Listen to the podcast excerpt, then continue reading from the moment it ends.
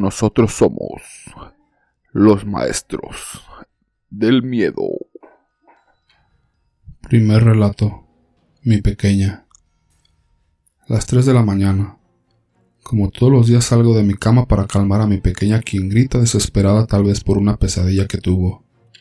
Me pongo mis pantuflas, mi saco y me dirijo a tranquilizarla. Sus lamentos de tristeza y miedo me rompen el corazón. Llego y me siento junto a ella. Suspiro y con una voz suave le digo, Mi niña hermosa, papá está aquí. Papá cuidará tu descanso, mi niña. El hombre toma aire, traga saliva y empieza a cantar una dulce canción de cuna. Duerme, mi niña, ve a descansar. Papi te cuida y siempre lo hará. En esta última estrofa la voz del hombre se quebró, mientras leía, en memoria de mi amada hija Alison. Cuando el hombre murió estipuló que su casa se convirtiera en un museo, y el lugar de descanso de él y su hija fuera respetado. Los que trabajan de guardias podían aún oír la canción de aquel hombre, seguido por la voz de una pequeña que decía Papi me cuida y siempre lo hará. Segundo relato. La oficina. Como siempre en la oficina hay un momento en el que me quedo sola. Aprovecho para barrer o hacer alguna cosa fuera del escritorio. Me voy hacia la cocina en busca de la escoba y tengo que pasar por el pasillo completo. De un costado me queda la sala de juntas, pero yo confiada que no hay nadie sigo tranquila. Pero en un momento miré de rojo a través del vidrio y claramente vi a una persona sentada en un extremo de la mesa. No me detuve y seguí caminando, pues ya estoy acostumbrada a ver esas cosas. Llegué a la cocina y agarré la escoba. De regreso tengo que pasar por el mismo lugar, y la silueta que vi sentada ya no estaba ahí, sino que estaba de pie en la puerta, que también es de vidrio. No le puse mayor atención y seguí mi camino. Antes de llegar a la recepción me detuve un momento. Sentí un escalofrío. La sombra me venía siguiendo, y cuando volteé, la sombra se desplazó hacia la otra puerta de la sala de juntas. La puerta se abrió y se cerró con fuerza y adentro se escuchó un grito.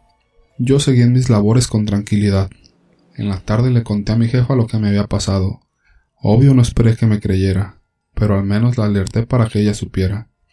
Al día siguiente, fue ella la que me dijo a mí que le habían abierto dos puertas de la misma forma que me había pasado. No le hemos dicho a nadie más. Espero saber qué clase de sombra es y qué es lo que busca. Tercer relato. El viaje. Hola, soy Lucila, y les narraré una de mis historias.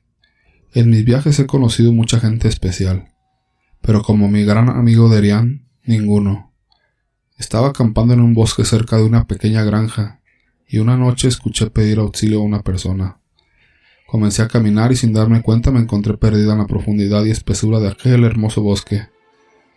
Primero entré en pánico corriendo como una loca, y después de una caída estrepitosa en el suelo, me obligué a calmarme. Por ahí pasaba un joven quien me ayudó a llegar a mi lugar donde acampaba. Me dijo que se llamaba Derian, y que era del sector cerca del pueblo que estaba a la bajada del bosque. Le agradecía por su ayuda cuando se despidió y se fue sin más decir. Fui a visitar el pueblo al día siguiente en busca de víveres. Y al segundo día, una noche lo volví a ver. Hablamos horas. Tenía una forma de hablar muy propia. Extraño para un joven de esta época. Me entregó una carta y me pidió de favor se la entregara a la señora Marta de la frutería de al lado de la pescadería. Me dijo que le dijera que él estaba súper bien pero que ya no podía volver. Y lo mismo me dijo a mí. Al día siguiente fui donde me había indicado, y le entregué la carta a la señora Marta. Ella delante de mí leyó la carta y se desplomó en el suelo llorando, y tuve que ayudarla a levantarse. Después de unas horas se repuso y me invitó a su casa. Allí me contó algo que me dejó helada. Resulta que Derian era su hermano mayor, quien hace más de veinte años se había perdido en el bosque y jamás fue hallado su cuerpo. Esa carta ella debía haberla recibido hace veinte años, pues él le debía una disculpa por un problema que tuvieron y ella le dijo que no volviera hasta que trajera una disculpa por escrito. Me quedé con ella hasta que su esposo llegó, y me quedé a dormir en esa casa ya que me dio miedo volver a mi camping. Temprano en la mañana fui a recoger mis cosas para marcharme, y escuché una voz como un susurro diciendo Gracias. Luego un leve viento acarició mi mejilla y una flor silvestre estaba esperándome sobre mi carpa. La tomé y me la llevé a mi casa. A veces siento su presencia cuidándome y no me da miedo. Hasta creo haberlo visto pasando por la calle. Cuarto relato. Eres una estúpida. ¿Cómo te atreves a darme esa porquería de tragar? Es que no me alcanzó el dinero que me diste para la semana, contestó ella. ¿Qué valor tienes para que encima de todo me reclames lo del dinero, maldita mantenida? Pero ahora verás cómo te va a ir. Estas últimas palabras las dijo esa bestia, mientras se quitaba el cinturón y con él le daba tremenda golpiza. Cuando se cansó de usarlo, la golpeó salvajemente hasta cansarse. Luego se fue a acostar, agotado y satisfecho por haber educado a su esposa. Ella se levantó después de un par de horas inconsciente. Fue al baño y se lavó la sangre del rostro. Se iba a duchar cuando escuchó un grito de él. A ver a qué horas te vienes a acostar, o quieres que vaya por ti. Ella, sabiendo que era capaz de ir por ella arrastrándola del cabello, se fue lo más rápido que pudo al cuarto. Muy adoloridamente se acostó al lado de él quien ya la esperaba. Entiende, tontita, todo lo hago por tu bien, para que te enseñes y aprendas cómo debes tratarme. Yo te amo mucho, pero no me ayudas a tener una vida de pareja tranquilo. Eres tan estúpida que solo aprendes a golpes como los animales. Pero yo te voy a educar hasta convertirte en la esposa perfecta. Ahora duerme porque mañana tempranito necesito ropa limpia. Tengo junta en el trabajo y no quiero ni una arruga en mi pantalón y camisa. Esta historia se repetía casi todos los días. El temor a las amenazas de aquella bestia humana le impedía huir de ese infierno. Ella no fue siempre este despojo humano. Ella era súper hermosa, alegre, tenía unos padres y hermanos quienes no le perdonaron que se hubiera fugado con su novio. Caro estaba pagando por sus acciones, de creer que había algo mucho mejor que la seguridad y el calor que le daba su hogar paterno. Las cosas hubieran seguido así hasta su próxima y segura muerte por un mal golpe que recibiera de ese canalla. Pero el destino le tenía reservada una última jugada.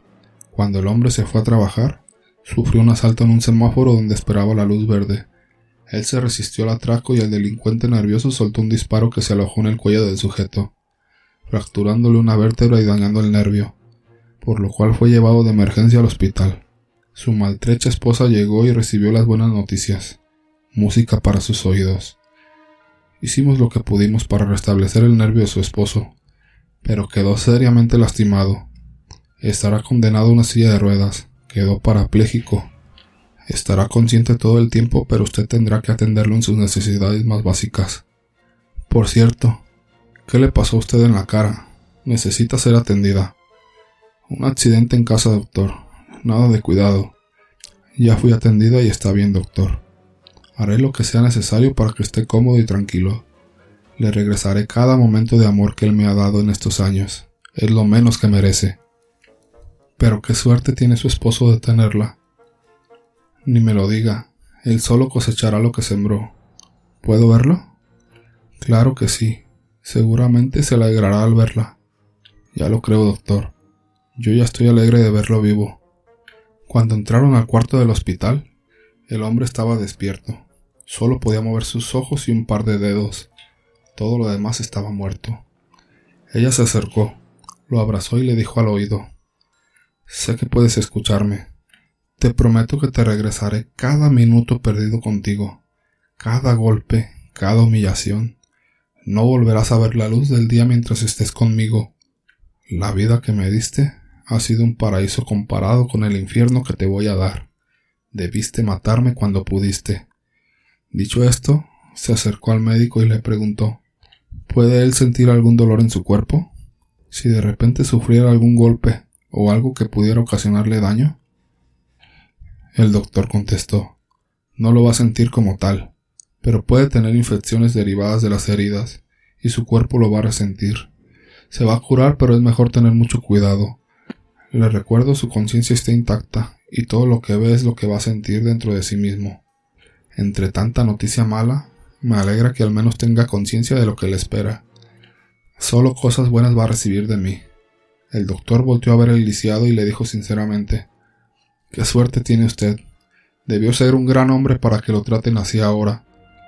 Bueno, Los dejo. Voy a acelerar los trámites para darlo de alta lo más pronto posible. Acompáñeme, señora, por favor. Necesitamos unas firmas de usted. Claro que sí, doctor. Hasta pronto, querido, y bienvenido a la vida.